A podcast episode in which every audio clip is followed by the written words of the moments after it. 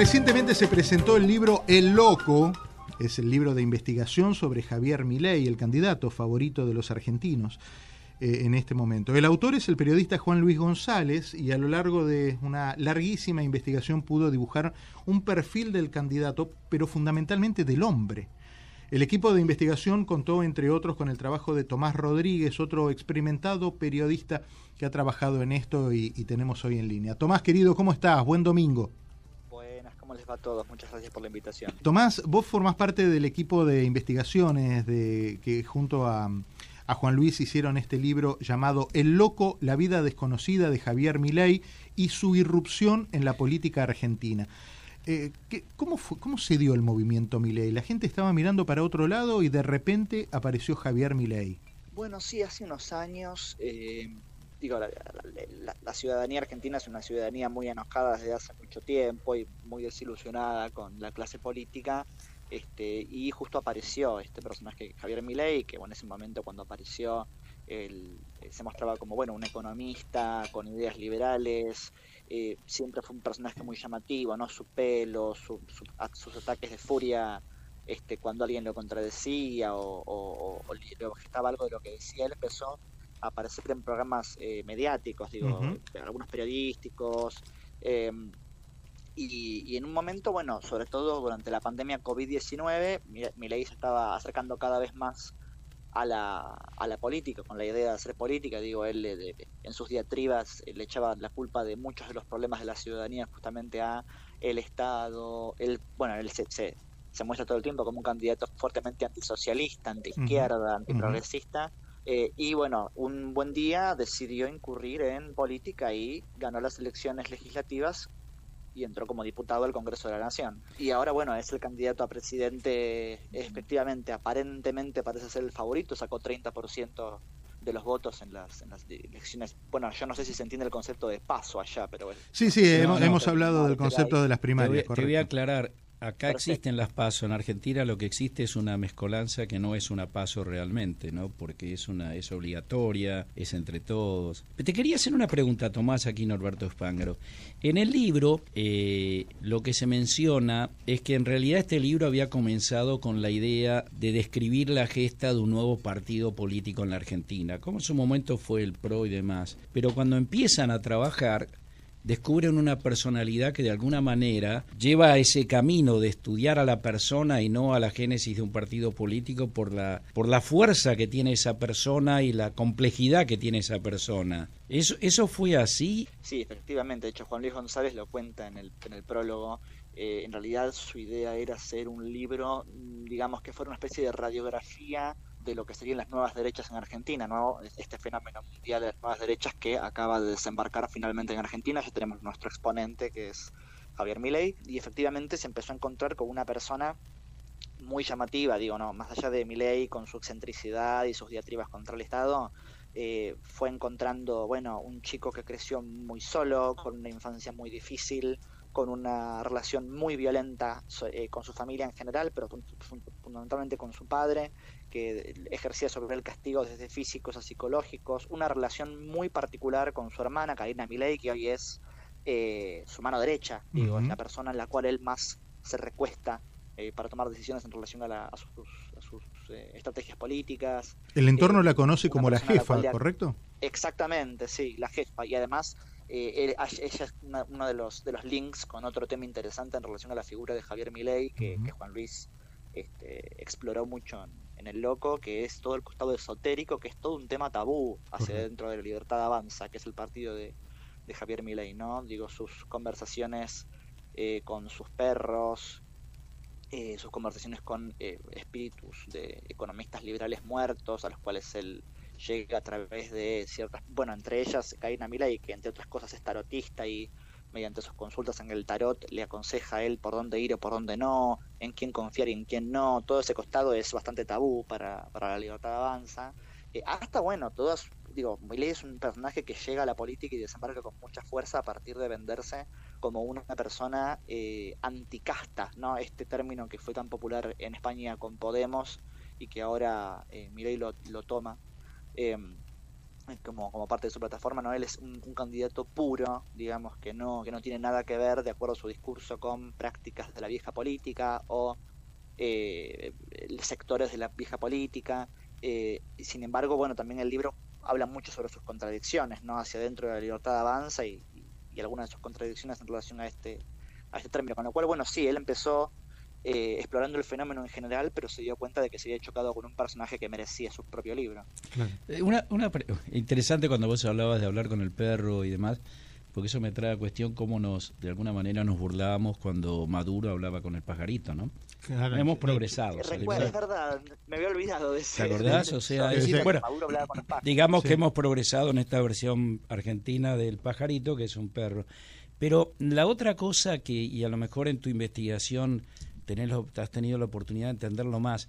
A mí me da la impresión que cuando mi ley entra, entra a discutir algo o alguien le hace un cuestionamiento, él se ampara en citas o, menciona temas o menciona eh, libros que escapan al conocimiento generalmente del interlocutor, con lo cual cierra de alguna manera eh, la discusión bueno, sí, hay algo en eso que vos mencionás. Varias cosas tengo para decir sobre eso. Por un lado, hay algo en la manera de hablar de mi ley eh, y, de, y, de, conversar con los periodistas, que es que a veces hay algunas ideas de él que él, eh, ya sea que apele ¿no? A, otras voces, a otros autores, pero parecen como cosas aprendidas. Es verdad eso, como rezos, ¿no? Como la famosa definición de él eh, de que el liberalismo es el respeto y restricto por el proyecto de vida del prójimo basado en el principio de no agresión, que es una definición textual casi que él toma de Alberto Venegas Lynch, que es un intelectual liberal que está muy cercano a él y de hecho su hijo Bertie Venegas Lynch es candidato a diputado por la Libertad Avanza, por el, por el partido de Milei.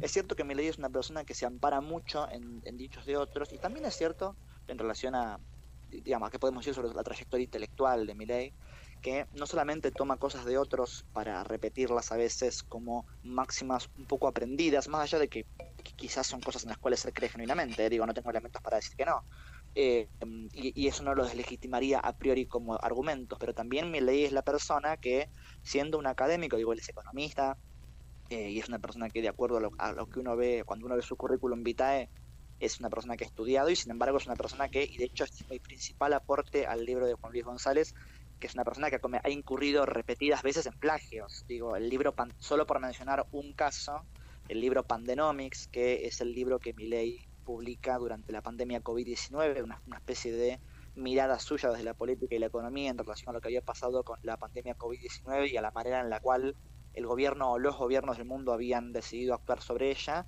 Eh, solamente en ese libro, después encontramos más, pero solamente en ese libro yo investigué y encontré plagio a seis trabajos de otros autores. Milei como personaje es una persona que se lleva muy mal con el disenso y se lleva particularmente mal con la prensa que lo, le repregunta o le objeta o intenta ir más allá en algunas cosas que él mm. plantea. De hecho, eh. es una persona que le ha hecho demandas millonarias a periodistas de La Nación, que es un diario muy importante de acá, cuando ellos criticaron una, unos dichos de él él decía que bueno que él y sus seguidores eran este, superiores moral y estéticamente a sus contrarios, por eh. ejemplo, y les ha hecho una demanda. Muy interesante lo que estamos hablando, Tomás. Fíjate vos, comparamos actitudes de Maduro con Milei Hoy hay un artículo de Joaquín Morales Solá en La Nación que menciona las, y, hace una comparación entre el Milei atacando a la prensa y los Kirchner atacando a la prensa. Hay un momento que los extremos se tocan, ¿no? Y las actitudes son muy similares, ¿no? Hay algo de eso, sí, sí, con, quizás con diferente grado de potencia para la, para la, para la destrucción. Quiero decir, el, chavismo en Venezuela hace muchísimos años que está en el poder, detentando una dictadura muy terrible y muy sangrienta con sus con sus opositores, que ha causado el exilio de muchísima gente. Y Milei, bueno, en este momento es simplemente un candidato a presidente que, bueno, vemos por su accionar que no parece ser una persona eh, dialoguista. ¿La prensa está preocupada por la llegada de, por la eventual llegada de Milei al, al poder? En primer lugar, sí, hay mucha preocupación eh, en general en los ámbitos periodísticos argentinos eh, simplemente por el hecho de que podría llegar a ganar un candidato que realmente se ha, mostrado muy virulento contra la prensa que no le es adepta o que no o que le repregunta o que le objeta cosas. Pues, estas demandas millonarias que yo mencionaba, cinco periodistas de la Nación, hubo un comunicado de la Academia Nacional de Periodismo eh, post paso, después de que Milei le dijera en un programa importante de la televisión argentina, le dijera a los conductores, si son honestos, pidan que se termine la pauta oficial. Todo el tiempo se recurre a la cuestión de los ensobrados.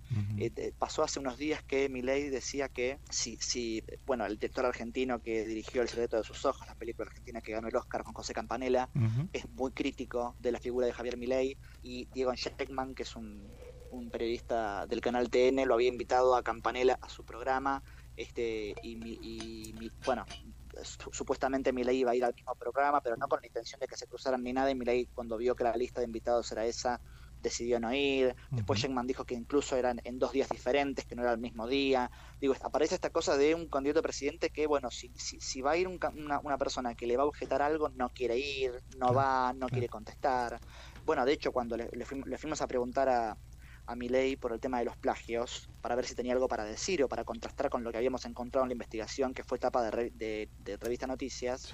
A, mí directamente me clavó el visto a ley y a Juan Luis González directamente no le contestaron nada. Y de hecho, cuando salió el loco, Juan Luis González lo intentó contactar a ley para que su voz formara parte del libro, del libro sobre su vida y ley se negó y cuando el libro salió directamente lo bloqueó. Con lo cual sí, se vive en este momento en un, en un, en un momento de muchísima ansiedad en los medios argentinos porque no se sabe bien en un eventual caso en el cual Javier Milei sea el presidente de la Argentina se vaya a reaccionar en relación a la prensa que, le, que no le es eh, afín. Afín, correcto. Sí, agrego una cosa de Milei con el periodismo. Acá hay un importante periódico eh, en español en el cual un periodista, que me lo dijo a mí, inclusive me, permitió usar su nombre, Daniel, este, que preparado todo para la entrevista, cuando llegó el momento de hacerla, Milei, a través de, de, su, de, su, las personas que le manejan, terminó pidiendo dinero.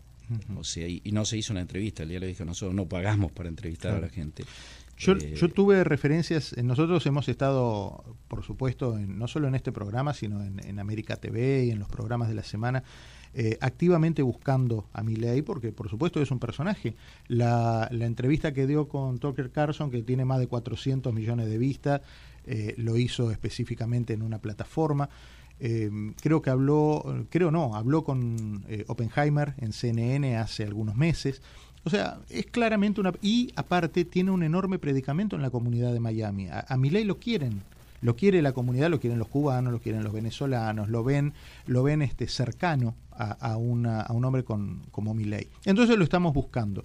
Y me dijeron recientemente que Milei había esperado un apoyo de Miami que Miami no le dio. Y entonces no me dieron los detalles de qué tipo de apoyo, pero sí. un respaldo que Miami no le dio, Miami como una entelequia, ¿no? como un genérico, no me dijeron fulano, mengano. Eh, y que entonces tiene bloqueado a Miami.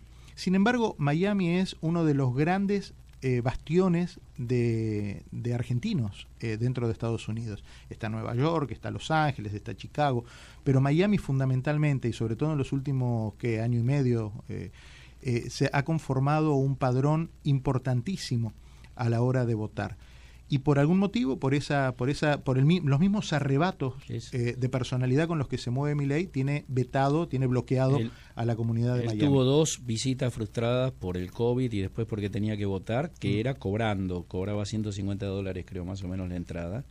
Bueno, pero eso estaba blanqueado, era una conferencia y tenía también un extra para que vino acá con, la intención de recaudar, como vinieron nosotros también, no, no seamos. Eh, y, acá en Miami, mira, los cubanos, los venezolanos, todos ellos lo aplauden sin conocer nada en realidad, pero pero lo que pero cuando llega el momento de poner la tarasca, como decimos nosotros, no apareció nadie. Hemos tomado el camino político del personaje Milei, eh, nos queda pendiente otros tantos caminos, como es el camino esotérico, que, que, es el que a mucha gente también le ha llamado la atención, el tema de sus cinco perros clonados de Conan que mencionaste al comienzo.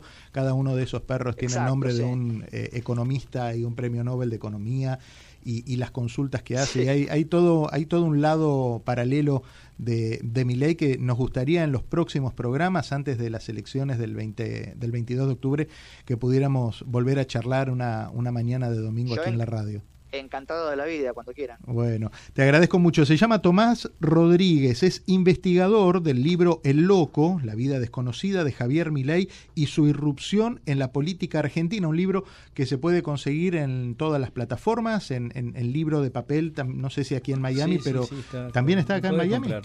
Eh, y si no, se puede encargar a través de, libro digital. Es una, eh, un trabajo de lectura obligada para quienes quieren adentrarse en la vida también política argentina.